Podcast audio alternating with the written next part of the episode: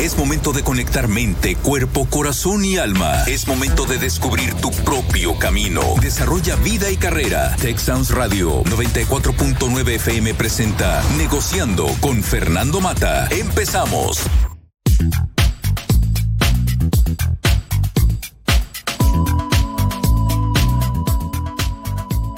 Muy buenas tardes. Tengan todos ustedes bienvenidos a este programa Negociando. Me acompaña Nancy Moya aquí en Monterrey. Nancy, pues muchísimas gracias por acceder a estar en este programa de Negociando. Gracias a ti, gracias por invitarme. Es un placer. Espero que me estén escuchando correctamente. Sí, Nancy. Mira, el tema de hoy, un tema que tú propusiste, las empresas felices. Y quiero mencionar algunos puntos antes de darte la palabra. El ser humano, de alguna manera, suele sentir felicidad cuando alcanza objetivos, cuando logramos solucionar nuestros problemas, los retos. Cuando no lo logramos, pues nos frustramos. Las organizaciones felices, las empresas felices tienen personas con gran actitud ante su trabajo, las adversidades, los éxitos y la vida en general, lo que se traduce en un mejor clima laboral.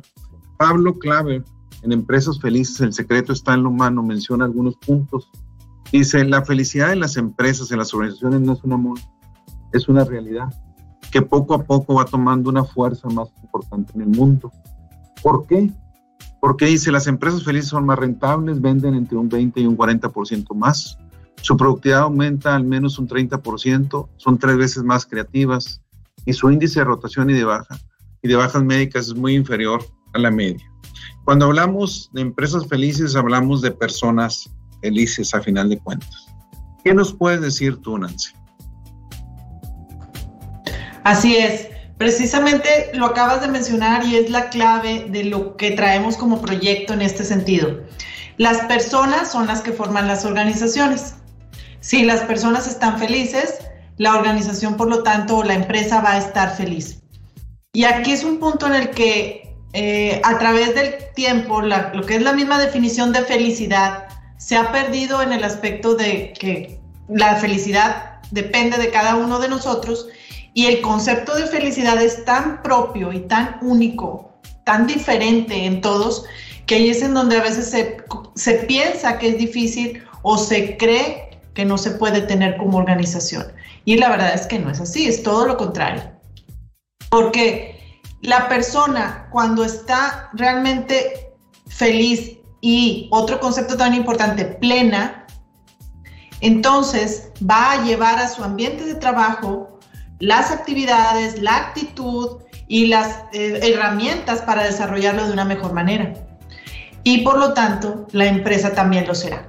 ¿Qué sucede, por ejemplo, cuando tenemos directivos que no son felices, que no están haciendo la actividad que ellos buscan, desean o que realmente les da satisfacción? Pues mal que bien lo van a transmitir a su gente. Y las personas, cuando no traen tampoco la felicidad, pues entonces nunca se ponen de acuerdo. Es, es parte de lo que tratamos de llevar con este concepto de empresas felices y que, y que en México la verdad es que está siendo un reto bastante, bastante interesante. Mira, Nancy, una de las mejores fábulas empresariales la voy a mencionar para mi gusto. Y se conoce como la hormiga productiva y feliz. Todos los días muy temprano llegaba a su empresa la hormiga productiva y feliz. Allí pasaba sus días trabajando y tarareando, cantando antiguas canciones de amor. Ella era productiva y feliz. Ah, pero pasaba un pequeño problema, no era supervisada. Sucede que el abejorro, que era el gerente general, consideró que eso no era posible. Así que creó el puesto de supervisor para el cual contrataron a un escarabajo. La primera preocupación del escarabajo fue organizar la hora de llegada y de salida de la hormiguita. Y también preparó informes. Resulta que pronto fue necesario contar con una secretaria para que ayudara a preparar los informes. Así que contrataron una arañita que organizó los archivos y se encargó del teléfono, mientras la hormiga feliz trabajaba y trabajaba. El abejorro gerente estaba encantado con los informes del escarabajo supervisor, así que pidió cuatro comparativos gráficos, indicadores de gestión y análisis de tendencias. Entonces fue necesario contratar una abeja ayudante para el supervisor y fue indispensable una nueva computadora con impresora a todo color. Pronto la hormiga productiva y feliz dejó de cantar esas canciones, esas melodías y comenzó a quejarse de todo el papeleo que había que hacer ahora. El abejorro gerente entonces consideró que era momento de tomar medidas. Así crearon el cargo de gerente del área donde trabajaba la hormiga productiva y feliz. El cargo fue para una libélula que alfombró su oficina e hizo comprar un sillón especial. El nuevo gerente necesitó, claro está, una nueva computadora y cuando se tiene más de una computadora hay que montar una red local. Por lo tanto, el nuevo gerente pronto necesitó un asistente que había sido su ayudante en la empresa anterior para que le ayudara a preparar el plan estratégico y el presupuesto para el área donde trabajaba la hormiguita productiva y feliz. La hormiga ya no cantaba sus melodías y cada vez estaba más enojada. Vamos a tener que realizar un estudio de clima laboral, dijo la libélula. Pero un día el gerente general al revisar las cifras se dio cuenta de que la unidad de negocios donde trabajaba la hormiguita ya no era tan rentable como antes, así que contrató al búho prestigioso consultor para que hiciera un diagnóstico. El búho estuvo tres meses en la empresa y pronto emitió un informe. Hay demasiada gente en este departamento, así el gerente general siguió el consejo del consultor y despidió a la hormiguita productiva y feliz. Así es que la moraleja, si eres una hormiguita productiva y feliz, no pierdas el tiempo en una organización donde no valoren tu, tu potencial. Mejor inicia tu empresa o vete a otra empresa. ¿Qué opinas de esta fábula? Está muy interesante, no lo había escuchado antes, pero yo me gusta apoyarme en este concepto, Fernando. La importancia de saber qué queremos. Y es lo que debe mover a la gran mayoría de las personas y de las organizaciones. Porque otra vez, durante la marcha, el abejorro fue incorporando más y más cosas que al momento no sabía si le iban a servir o no, pero él pensó que a lo mejor. Y no se detienen a pensar, qué es lo que quieren. Incluso te voy a decir, hay empresarios, dueños, eh, emprendedores, si lo quieres llamar, que por ver un, modelo de negocio que es muy rentable y que deja muy buena lana, prefieren eh, dedicarse a eso que dedicarse a lo que realmente los hace felices. Eh, me estoy yendo bien arriba, ¿ok? Pero el, punto al que voy es el mismo. ¿Qué es lo que queremos en la vida? Si las empresas están buscando, obviamente, el dinero, siempre va a ser, o sea, para eso están creadas, para eso existe, para generar economía y para generar riqueza. Pero si no se tiene una visión de qué queremos lograr con ese negocio, que al cabo del tiempo, todo lo que ingrese como ganancias nos dé también un bienestar como personas, que no se nos vaya la salud entre las manos que no perdamos este, un matrimonio, la familia, el divorcio, etcétera. Entonces, desde esa, desde esa pirámide a mero arriba, donde está la organización, y que ese gerente, dueño, directivo, sepa muy bien qué es lo que quiere lograr en su organización, entonces lo va a venir bajando hacia los demás. Y también va a aprender a compartir o invitar a esas hormiguitas productivas, que sí las hay, Sí las hay, hay muchas, nada más que a veces no son reconocidas, no son bien estructuradas, no saben, este, les dan muchas instrucciones eh, contradictorias, hay muchos cambios, mucha fluctuación, a veces tienen un director, a veces tienen otro, eh, quieren proponer y nadie los escucha. ¿sí? Entonces, la verdad es que esto de las empresas felices es definitivamente una orquesta. El que está al frente de este proyecto de llevar ese bienestar organizacional, que yo les recomiendo que sea una persona específica y no que sea la de recursos humanos. Una persona específica. Tiene que ser una verdadera orquesta entre lo que quiere, lo que es la organización, la misión, visión, valores, ¿sí? Y las personas, para ir invitando a hacer ese match y que sea cada vez lo más perfecto posible. Yo creo que tú acabas de mencionar algo que es muy importante. Cuando hablas a final de cuentas de ese match que se pueda lograr entre lo que queremos, entre lo que se quiere lograr. Una de las cosas que yo he visto en los, en los últimos años, en las últimas generaciones, es que las organizaciones, las empresas necesitan adaptarse a las nuevas generaciones dependiendo del tipo de organización. Eh, mis hijos son millennials, ¿verdad? Y ellos tienen prioridades totalmente diferentes, expectativas diferentes.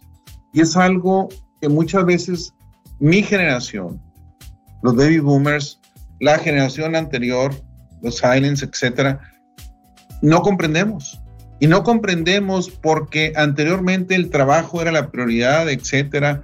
No teníamos, mientras que ellos ahora buscan una vida mucho más integrada y son capaces y renuncian a la situación económica incluso por tener condiciones laborables mucho mejores y más adaptables a lo que ellos buscan.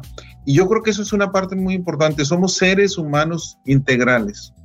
Y anteriormente era el trabajar y el trabajar y el trabajar y el trabajar como la prioridad y lo material, mientras que ahora son muchos otros factores los que deben ser considerados y es lo que tú mencionas. O sea, es ese match para que una organización realmente pueda ser productiva a largo plazo, rentable. la felicidad debe estar involucrada con ellos y por felicidad entendemos todas las variables posibles para que haya un clima laboral adecuado y que haya los famosos salarios emocionales de la manera adecuada, que muchas veces son más importantes que el salario económico. Sí, ok. Bueno, mira, al respecto te puedo decir dos cosas importantes. La primera es que, así como ustedes, baby boomers, no los entienden a los millennials, los millennials no los entendemos a ustedes. O sea, no sé si me, me expliquen ese concepto de que se trata de, de una incomprensión mutua. Y luego, todavía mejor aún, Fernando, tenemos a los centennials, los que nacieron del 2000 para acá, los que ya tienen 18 o 20 años, los que ya son cajeros en un centro comercial, los que ya están en una recepción, ¿sí? O sea, ya hay chicos centennials que todavía traen otro concepto. De ellos todavía no se tiene como mucha eh, medición de, sus, de sus motivaciones y de qué es eso que realmente los mueve a hacer las cosas. Pero bueno, vamos a dejar nada más con los millennials, ¿sale? Aquí el punto, el punto 2 al que quiero llegar es que volvamos a la frase del inicio. ¿Qué es lo que nos da felicidad? Los millennials lo tienen mm, un poco más, un poco más fácil en ese sentido, aunque no digo que sea totalmente fácil. Y a la vez también se ha hecho como una tendencia en la cual eh, el mercado es el que le está diciendo a la empresa lo que quiere. Antes era al revés. La empresa decía, yo quiero 70 técnicos, ABC. Y, a veces te, postulabas un puesto y ni te explicaban qué era lo que ibas a hacer de actividades. Con tal de trabajar, tú ibas y te dabas, eh, o sea, de, de la importancia del dinero, la motivación, etc. Ahora es al revés el que va a solicitar la vacante, el que está requiriendo empleo, en muchas ocasiones es el que dicta las reglas del juego. Pero ojo, yo no estoy diciendo que esto sea lo mejor ni para las empresas ni para las personas. Yo estoy diciendo que ahorita se está dando esa tendencia. ¿Ok? Ahora bien, en términos de empresa, productividad y todo lo que tiene que ver con ganancias, en ese sentido, la empresa otra vez debe ser muy clara. Yo me voy a dejar llevar por las reglas del mercado. Yo me voy a dejar llevar por las personas millennials que me dicen lo que tengo y lo que no tengo que darles las prestaciones.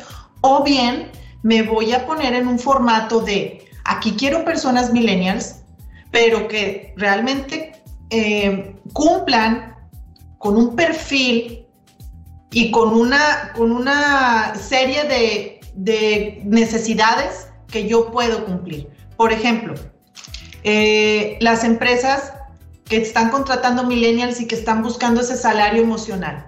Es muy importante, sí, es muy recomendable también escuchar a tu gente, pero hacer también una balanza.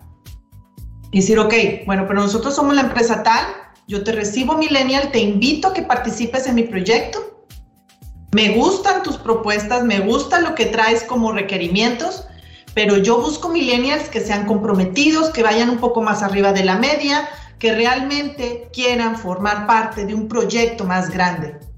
Y ahí, además de ganar eh, compromiso, engagement, también ganas sentido de pertenencia con la gente. Y otra vez, todo depende de la empresa. Eh, hay muchos ejemplos que podemos platicar, pero si quiero los vamos poniendo más adelante para ir aterrizando conceptos, porque no es muy común hablar de todo esto. Mira, yo creo que tiene que ver mucho con las prioridades. voy a mencionar un caso que creo que ya lo he mencionado aquí anteriormente, pero que, me viene ahorita a la mente. Eh, cuando mi hijo está por entrar a la preparatoria, presenta el examen de admisión y saca un puntaje bastante alto como para entrar al bachillerato internacional. El bachillerato internacional, la diferencia con un bachillerato normal es que los estudiantes de ahí pueden ser admitidos prácticamente a cualquier universidad del mundo con un porcentaje muy alto de aceptación por la complejidad del bachillerato internacional. Pues lógicamente yo lo llevo a platicar con los profesores, yo quería como padre que entrara al bachillerato internacional, se entrevista y lógicamente dice no para él. Saliendo de ahí le digo, ¿y por qué no quieres aprovechar esa oportunidad? me dice, porque yo no soy tú. Dijo, tú a lo mejor el estudio era lo principal, para mí no es lo principal, es una parte importante. Y empieza, me dice, eh, toco guitarra, estoy en misiones, juego tenis, hablo más de un idioma y estoy aprendiendo otros, etcétera, etcétera. Y me habla todo de una serie de cosas donde me deja, me desarma totalmente. Y cuando yo veo eso, es una parte importante cuando hablamos de la felicidad de las organizaciones, es la integración vida-trabajo, la integración del balance de vida. Eh, Nancy, hace aproximadamente tres años yo escribí un libro que se llama El trayecto de la vida y uno de los capítulos es ¿Te gusta lo que haces cada día? Y yo creo que las empresas felices hacen que a las, em, que a las están ahí a sus colaboradores les guste lo que hagan cada día. Y allí en eso cuando hablamos de que les guste cada día es cuando se necesita esa adaptación y se necesita crear una cultura y no hay que, hay que tener cuidado porque muchas personas piensan en un micro Disneylandia que va a ser la empresa y que sin reglamentos y todo eso, no, sino simplemente es en base a resultados, en base a compromisos, hay un compromiso bastante fuerte. La misma empresa te va a forzar a salirte los mismos compañeros si es que no encajas o si es que eres flojo, etcétera, etcétera. Solo se va a dar, es un círculo virtuoso que hace que las personas que encajan en esa organización continúen, las que no se van saliendo porque no encajan en esa organización y tal vez sean otras organizaciones las más adecuadas para ellos. Así es, así es. Ah, lo explicaste muy bien, Fernando. Y fíjate que casualmente a mí me pasó todo lo contrario, porque mi hija tiene 16 años y ella desde segundo de secundaria me pidió entrar al CIDEP, al, bachillerato internacional, y ella lo, ella lo, lo visualizó y lo pensó y lo quiso, y yo la apoyé, y ahorita está en eso y le encanta, a pesar de, del trabajo que se llevan, otra vez.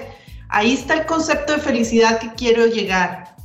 Aunque ella, aunque en una empresa, aunque en un negocio, aunque un emprendedor esté llevando una talacha, esté llevando una friega, de verdad friega, pero realmente sabe que va a un objetivo final más importante, entonces eso te va llevando a que lo hagas casi creo que con disfruto, con gozo, con, energía, con más entusiasmo que del cuando estás obligado. Esa es la balanza que yo quiero poner, porque es un, es un punto muy neurálgico tanto en las empresas como en los negocios como en las personas. Si tú vas diciendo, oye, pero yo tengo este punto, yo voy a llegar acá, y me va a llevar X, Y, Z, que para mí, luego ya viéndolo en retrospectiva, dices, no estaba tan difícil, no está tan complicado, ¿ok?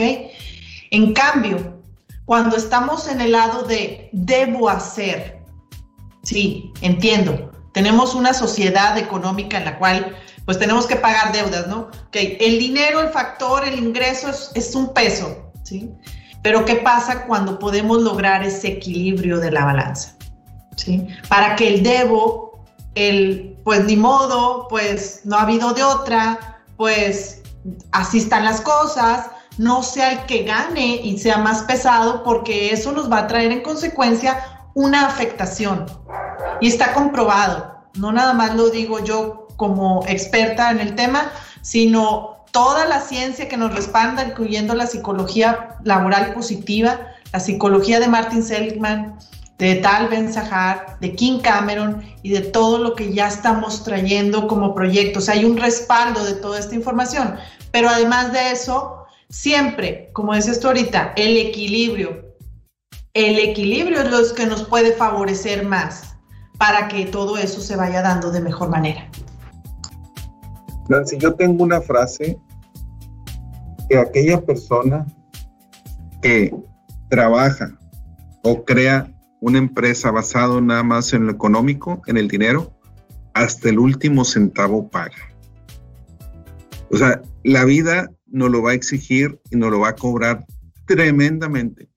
Y puedo tener muchísimo dinero, pero al final de cuentas no voy a ser feliz. Y no voy a ser feliz porque es el famoso debo que tú mencionabas. Mientras que alguien que sigue su pasión, que sigue sus prioridades, etcétera, y puede ser multimillonario y va a ser feliz porque no fue la parte económica el primordial factor. Es donde hay que tener mucho cuidado. Ahora, no quiere decir que seamos mediocres, porque también hay quien lo entiende, y no quiere decir que está peleado con el dinero, o sea, no está peleado. De hecho, tanto que las empresas felices, las organizaciones felices son más rentables.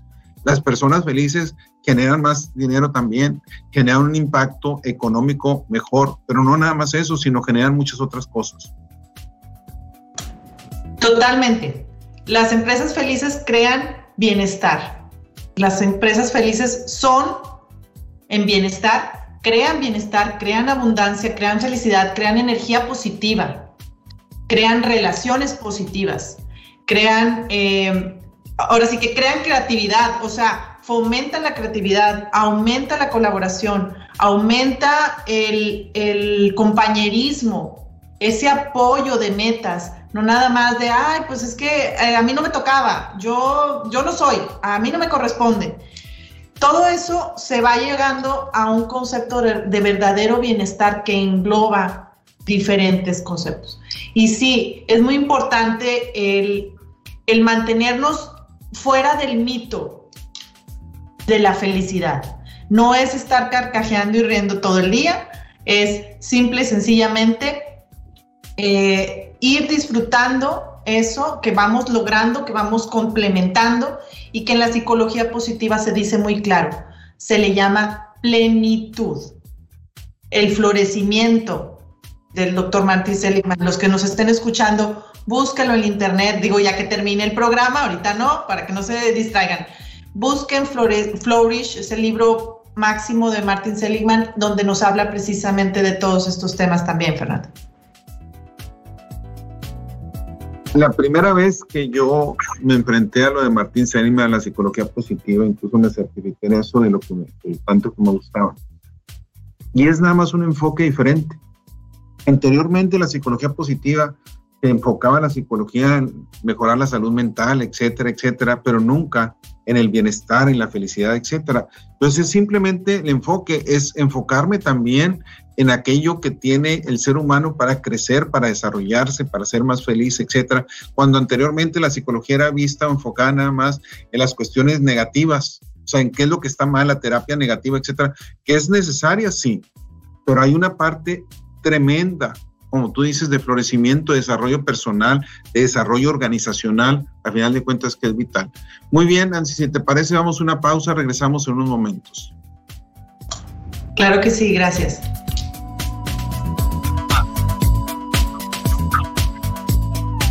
Gracias por continuar aquí negociando. Me acompaña Nancy Moya desde Monterrey, su servidor Fernando Mata. Nancy, pues muchísimas gracias. Un tema interesantísimo, un tema que tú trabajas mucho con las diferentes organizaciones, la felicidad en las organizaciones. Y como mencionábamos hace un momento, realmente la felicidad cada quien la define de diferente manera y eso es muy importante también porque lo mismo que el éxito. Para cada quien la felicidad es diferente, las prioridades son diferentes, y donde necesitamos encontrar. Hay una historia que yo quisiera empezar antes de darte la palabra. Dice, en una ocasión se reunieron los dioses y decidieron crear al hombre y a la mujer. Y planearon hacerlo a su imagen y semejanza. Entonces uno de ellos dijo, esperen, si lo vamos a hacer a nuestra imagen y semejanza, quiere decir que va a tener un cuerpo igual al de nosotros. inteligencia, fuerza. Necesitamos hacerlo algo diferente, necesitamos quitarle algo para que no sea un dios, si no vamos a crear dioses. Después de mucho pensarlo, dijo alguien, bueno, vamos a quitarle la felicidad.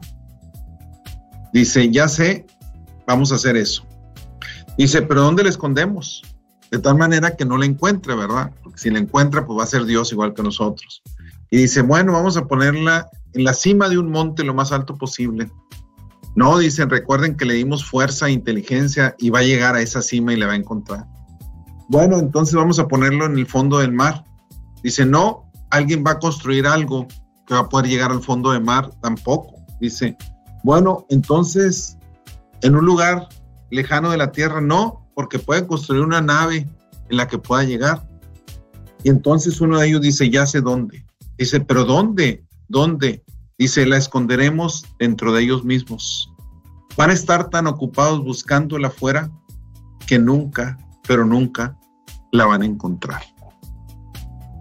Y desgraciadamente, cuando pensamos en la felicidad, responsabilizamos a otros. Responsabilizamos a mis padres, responsabilizo a mis padres, a mis hijos, a mi compañero, a mi compañera, a mis amigos, al a la sociedad, sí. A la sociedad, a todo el mundo, menos yo me responsabilizo. Oye, pues qué preciosa forma de decirle a la gente la neta, la neta del planeta, literal. Digo, este, otra vez, hay ocasiones en que nos hacemos eh, revoltijo y dos moles por buscar una felicidad que está dentro. Yo siempre les digo esta frase, el cambio está en nuestras manos. Y para muchos, otra vez me dicen, no, pues es que este, eso no es cierto, que yo crecí con pocas oportunidades y que tú no sabes, mi jefe, de verdad cómo es. Esa frase es bien típica. Cuando voy a alguna empresa a partir un curso, lo primerito que me dicen es que, Lee, usted no sabe cómo son las cosas aquí. Y yo, ok, pero me las imagino. Entonces, llega un momento en el que en el que es muy cómodo para muchas personas responsabilizar a los demás y no tomar el control de ti mismo. Y por eso también claudican o, se van a esa, a esa fase de mediocridad. Entonces, la responsabilidad de la felicidad en nuestras manos es algo tan precioso cuando sabemos usarlo y cuando no, pues llega un momento de estrés que mejor no queremos hacerlo y lo aventamos al, que, al primero que sea. Ahora sí que ahí va la papa caliente, ¿no? Al que la aviente.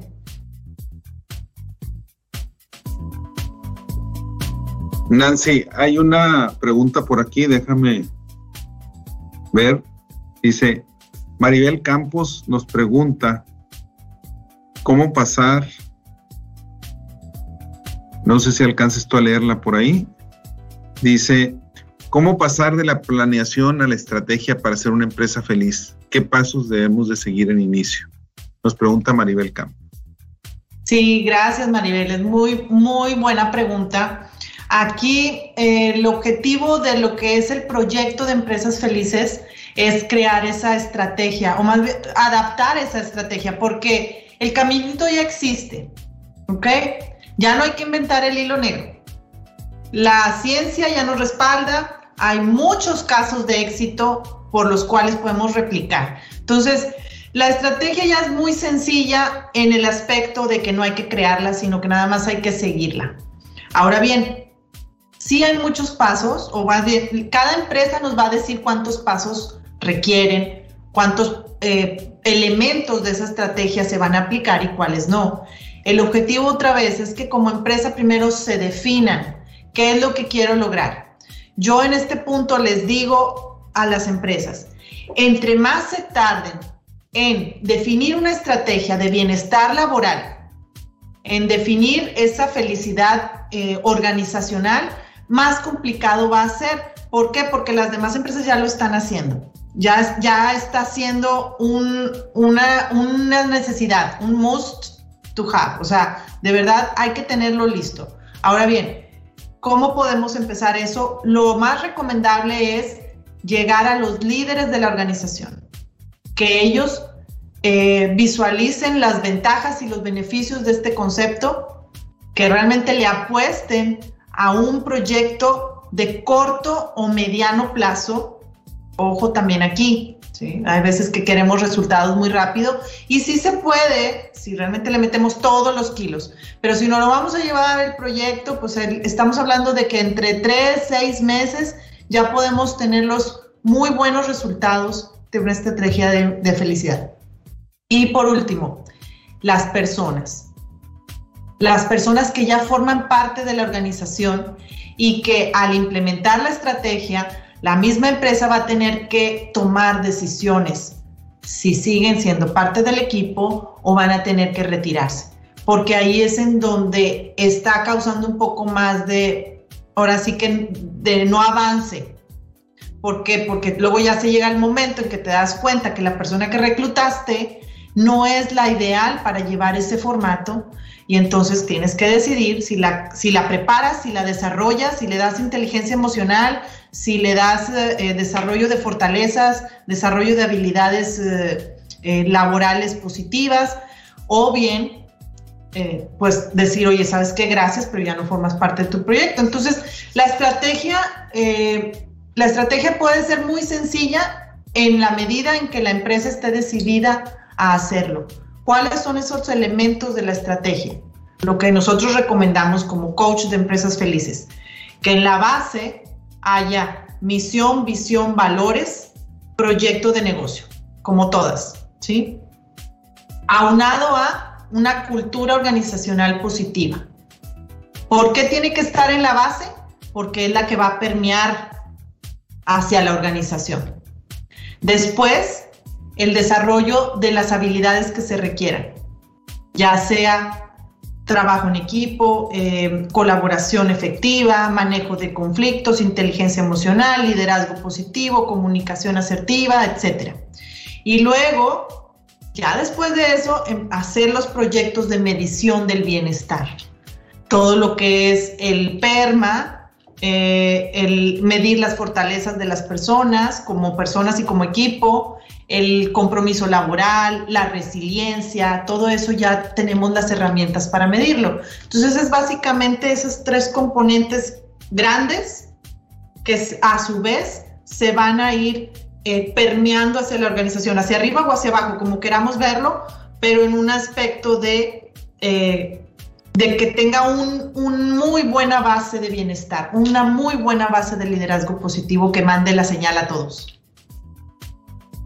Muchas gracias, muy bien contestado. Yo nomás le agregaría lo que mencionas tú de misión y visión, definitivamente, y la parte de los valores y todo eso. Yo le agregaría algo que yo le llamo las cuatro Cs, que tú, tú los acabas de mencionar, a lo mejor de otra manera. Eh, la primera es la confianza, y aquí es el confiar en las personas, y para confiar en las personas necesito desarrollarlas, tener capacidades, etcétera. Esa es la primera. La segunda viene siendo la comunicación los niveles en cuanto a... ¿Y por qué la comunicación? Porque la manera en como cada quien entiende el rol que juega en la organización es vital, esa es la segunda. La tercera, tú lo dijiste, el, compromiso.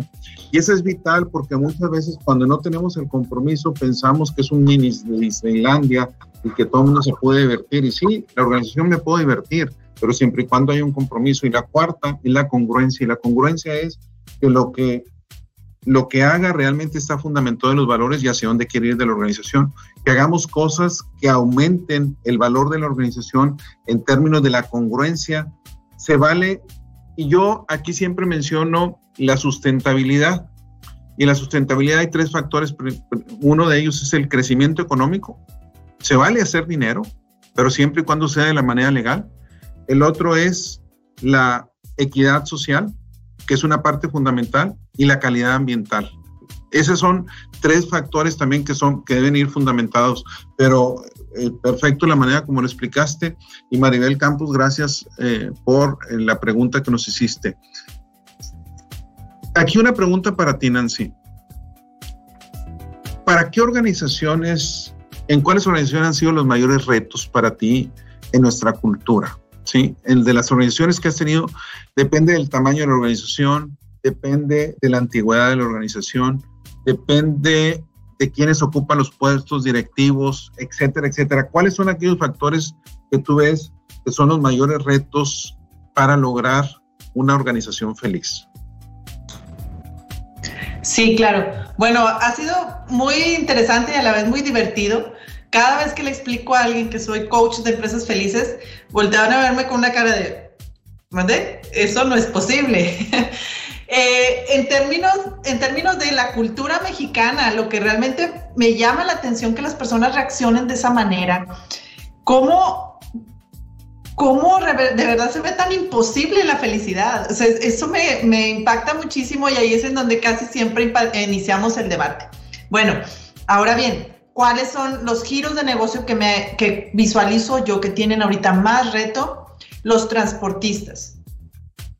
Los transportistas son mis favoritos, porque el rol ese del transportista, del operador trailero, que realmente anda en las, en, las carreteras mexicanas, donde las cuales sufrimos mucha inseguridad, hay muchos tipos de, sí, situaciones no legales, ya sabemos, muchas, todas esas tranzas, eh, la logística, el estar en, en, un, en un vehículo motor día y noche, comiendo, durmiendo, viviendo.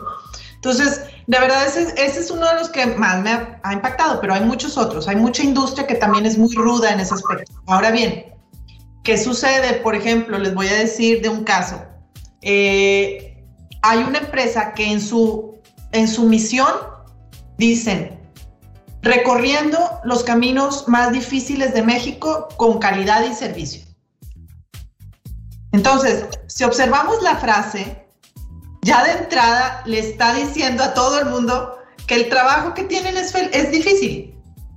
¿Sí? Lo cual, otra vez, no estoy, no estoy diciendo que no sea, no estoy diciendo eh, todo con lentes de color de rosa ni vivo en una burbuja. Por supuesto que es un ambiente de trabajo difícil, pero no hay que decirlo en la visión. Porque desde la entrada ya las personas ven como la empresa difícil o lo difícil que es trabajar aquí. Y ese tipo de paradigma o de creencia limitante luego es muy difícil de cortar. Se necesita el doble o el triple de esfuerzo. Entonces, desde ahí se inician con los proyectos de, de estrategia de bienestar integral. El cómo las personas están recibiendo tu negocio y qué y que no nada más sea exitoso, como dices ahorita, que no nada más sea dinero, sino que también valga la pena estar aquí. Valga la pena ser un operador de tráiler que arriesgo mi vida a diario, pero afortunadamente estoy cuidado por mi empresa, siempre están al pendiente de mí, siempre tengo el respaldo de las herramientas, de la logística, de la tecnología.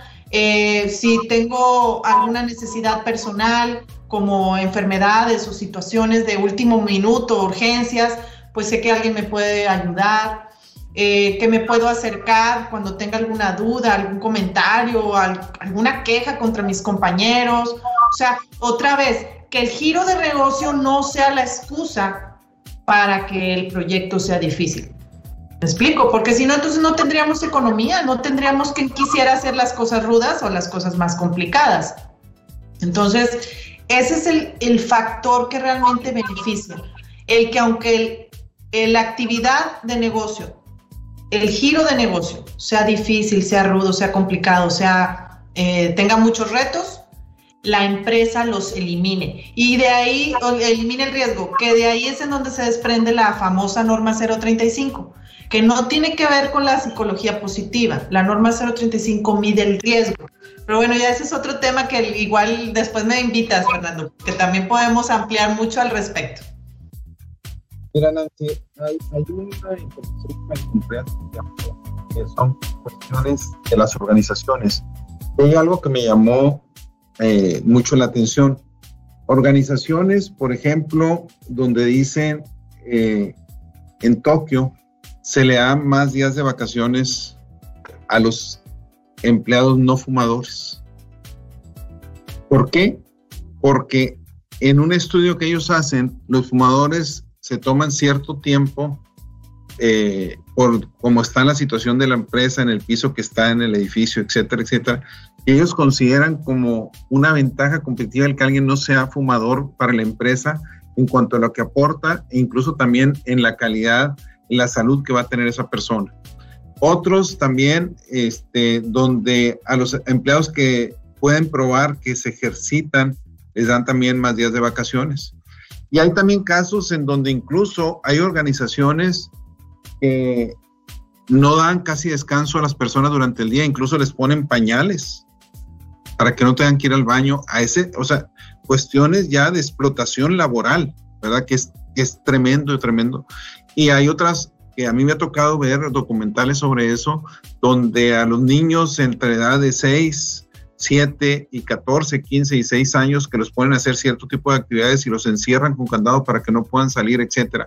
Entonces, yo creo que cuando hablamos de organizaciones felices son aquellas que logran combinar y que hacer ese balance de las situaciones y por eso yo mencionaba el famoso salario no este emocional. Son factores donde te pesan tanto como lo económico, ¿sí? Y esa parte que son otro tipo de beneficios el que el ambiente sea de risa, sea de chiste, el, buen humor es, típico también de una organización feliz, en donde incluso generas risas y cómo generas esas risas, pues haciendo, teniendo más trabajo que sea el que le apasiona a cada quien. Y ahí también los talentos son muy importantes. Las organizaciones felices saben captar el talento adecuado para el puesto adecuado. Y eso es, también es otra de las partes que tienen eh, muchísima información en cuanto a cómo manejar eso. Eh, lo que para una persona puede ser el peor trabajo, para otra puede ser el más maravilloso trabajo. Y eso es una de las cosas que tenemos que entender. Totalmente, totalmente. Este, en, ese término, o sea, las personas, eh, como son tantos sus motivadores, ahora sí que estamos reduciéndonos literal a la pirámide de Maslow, de las necesidades. Entonces, todas esas motivaciones son las que pueden hacer que una persona, en este caso que acabo de decir de los operadores, para ellos eh, su trabajo es fregón, es lo que querían, es lo que son, es lo que les gusta y lo que les da un sustento económico suficiente y lo llevan perfecto. Pero los que están decidiendo tomar ese puesto nada más por un ingreso económico son lo que la gran, los que la gran mayoría de las ocasiones tienen más conflicto. Pero ¿qué sucede con las em, empresas? Ojo aquí, otra vez, tú lo acabas de mencionar. Se ganan un cliente nuevo, o dos o cinco, y con tal de venderles, es, sí, sí, véndele el proyecto, véndeles el proyecto. ¿Y qué? Consíguete a 400 operadores nuevos y ahí están los de reclutamiento. Corre, corre, corre, corre, corre, corre. No saben qué hacer, no saben, bueno, tráete el que sea. Ándale, jálalo. Con tal de sacar el proyecto. Entonces, otra vez, entre menos sepa la organización que quiere, más topes contra la pared se va a dar. Y entre más tiempo se tarden en decidir por un proyecto de bienestar que, que una a toda la empresa como esa cultura organizacional positiva, más complicaciones van a tener porque también la competencia, o sea, los mismos dueños de otros, de otros transportistas, ¿verdad? Van a decir, oye, en aquella empresa no tienen esta prestación o no tienen este servicio o no tienen este apoyo, ahora lo voy a dar yo, para que los operadores que querían estar allá o los que salgan de allá se vengan conmigo. Eso va a ser el juego de la competencia de los salarios emocionales. El quién tiene mejores opciones para que las personas volteen a ver y elijan y digan, ay, no, pues mejor aquí. No sé si me expliqué con ese comentario. Sí, mira, yo soy un claro ejemplo de un salario emocional desde que empecé a trabajar. Yo empecé a impartir clase ya de licenciatura a los 18 años.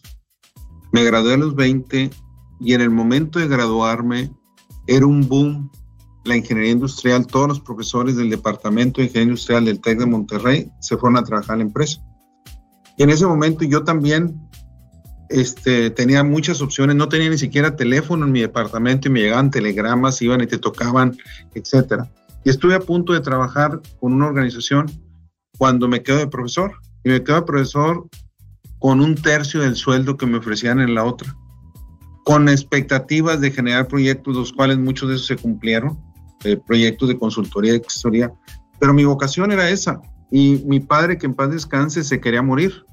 Y lo escribo en mi libro incluso donde él me decía, pues yo no quiero que te quedes de profesor, tanto que gasté, que, nos, que te costó esta inversión como para quedarte. Para él los profesores eran mediocres, porque desafortunadamente en nuestra cultura no se ha dignificado al profesor. Y a lo que voy, ¿por qué para mí fue un salario emocional? Porque hacía lo que me apasionaba y a eso me he dedicado en mi vida. Ahora, también he buscado otros ingresos económicos al ser consultor, al tener otro tipo de negocios, pero a final de cuentas la pasión está ahí. Y yo creo que eso es lo importante cuando hablamos de empresas felices, que cada quien tenga el puesto que es aquel que te apasiona. Y eso yo creo que es responsabilidad de los líderes. Tú lo mencionaste muy bien, el líder es la figura principal, porque es aquel que va a impulsar, es aquel que va a motivar y es aquel que puede encontrar esa cómo los eslabones de una cadena y cómo las interacciones entre las redes pueden funcionar mejor en cualquier organización a final de cuentas. Así es. El líder positivo es el que comparte la energía y el entusiasmo para que las personas sigan formando parte y aportando a ese proyecto de negocio. Eh, ahora sí que les guste o no les guste a los líderes, sí son. ¿Por qué? Porque son los que están aceptando llevar la rienda. Muchos de ellos no están preparados, eh, van subiendo hacia un, puesto de liderazgo por las capacidades técnicas, pero no tanto por las capacidades de, líder o de, o de el, el conformar un equipo. Y entonces se van topando contra la pared. Ahora yo le digo del tumbo al tambo, ¿sí? porque no llevan una estrategia que vaya complementada. Aquí yo mi recomendación siempre en este tipo de proyectos es una metodología Emo Choice, que es, el nombre que yo le he dado a esa unión entre la inteligencia emocional, el liderazgo positivo, eh, las relaciones positivas, la comunicación asertiva, el, el, pensamiento disruptivo, el también tener proyectos fuera de la caja, aumentar nuestra creatividad, el tener también ese balance emocional, el manejo de conflictos, todo eso es lo emocional, ¿no? Emocional. Y lo choice es la parte de decisión, o sea, en donde ahora sí hay que sacar adelante las estrategias, las técnicas, los reportes, todos los proyectos que son organizacionales para hacer más funcional. Entonces, siempre en un proyecto de capacitación y de, de coaching, van de la mano, tienen que ir, porque si no, les digo yo, les podemos traer las técnicas más innovadoras de Suiza o de Europa o de España, pero si las personas no quieren, no lo van a tomar como suyo, lo van a agarrar como moda y después con la primera excusa de falta de tiempo y de que hay mucho trabajo, lo van a abandonar. Y precisamente ahorita, Fernando, quiero comentarte que yo trabajé muchos años en el Tecnológico de Monterrey, es algo que, creo que no te había compartido en estos días. Eh, mi, experiencia, mis inicios fue en vicerrectoría académica, en el área de capacitación y desarrollo. Esos fueron ahora sí que mis primeros pasos en los temas de bienestar integral cuando el doctor Rafael Rangel eh, era nuestro líder en esa, en esa época y también recordando al ingeniero Ramón de la Fuente, ¿verdad? Es el apellido de él. Ay, se me olvidó el nombre. Ramón de la Peña. De la Peña, perdón. Entonces, eh, recordándolos a ellos, es, realmente, es realmente muy motivacional. Es un muy buen, para mí también fue un salario emocional eh, bastante atractivo que me hizo estar ahí durante varios años. Y bueno, ya ahorita estamos en otro enfoque, pero la base es la misma. Y yo también otra cosa que les digo, el Tecnológico de Monterrey apostó por estos programas de bienestar integral desde el 2000. Por favor no saquen cuentas que sí estoy chava, sí estoy en la época de los millennials. Entonces, desde el 2000 estamos hablando de estos proyectos en Tecnológico Monterrey y yo les digo, y todavía se siguen aplicando, midiendo y llevando resultados. Yo les digo, si realmente no hubieran obtenido beneficios, ustedes, el público que nos está escuchando, creen que el tecnológico seguiría invirtiendo en esto? Pues claro que no. Entonces, este es uno, para mí, es una de las empresas mexicanas que ha llevado el concepto de cultura organizacional positiva desde hace 20 años como un estandarte de bienestar y de, y de buenos resultados en las personas que son lo que forman las empresas y por supuesto en el modelo de negocio. Nancy, muchas gracias para despedirte en dos pequeñas frases. ¿Qué les pudieras decir? Eh, dos pequeñas ideas de en resumen de todo lo que le pudieras decir a nuestro radio escuchas. Nos quedan unos dos minutitos.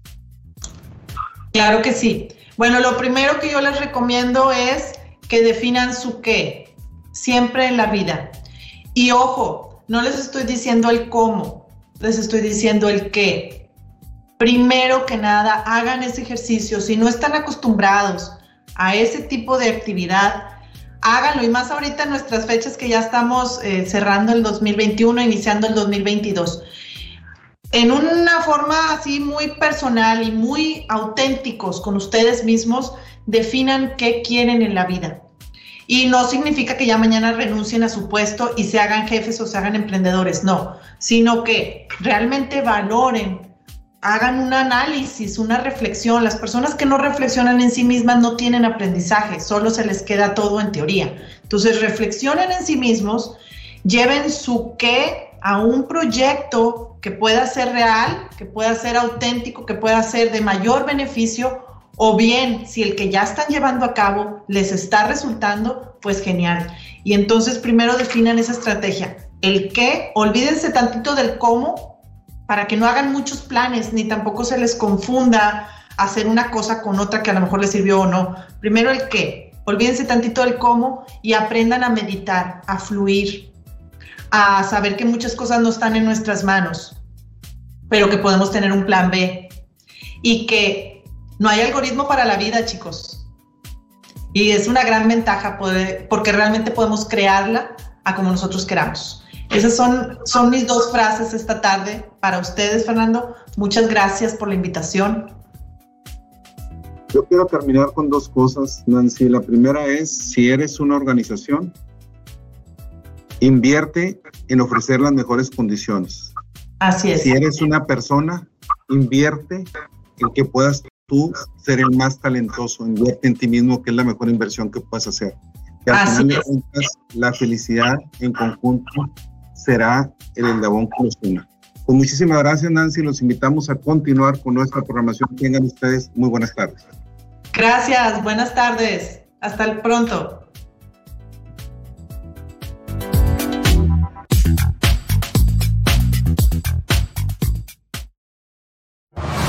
Hasta aquí nuestro aporte. Es momento de que sigas en el camino. No te pierdas nuestra próxima emisión los martes en punto de las 3 de la tarde. Texans Radio 94.9 FM presentó Negociando con Fernando Mata.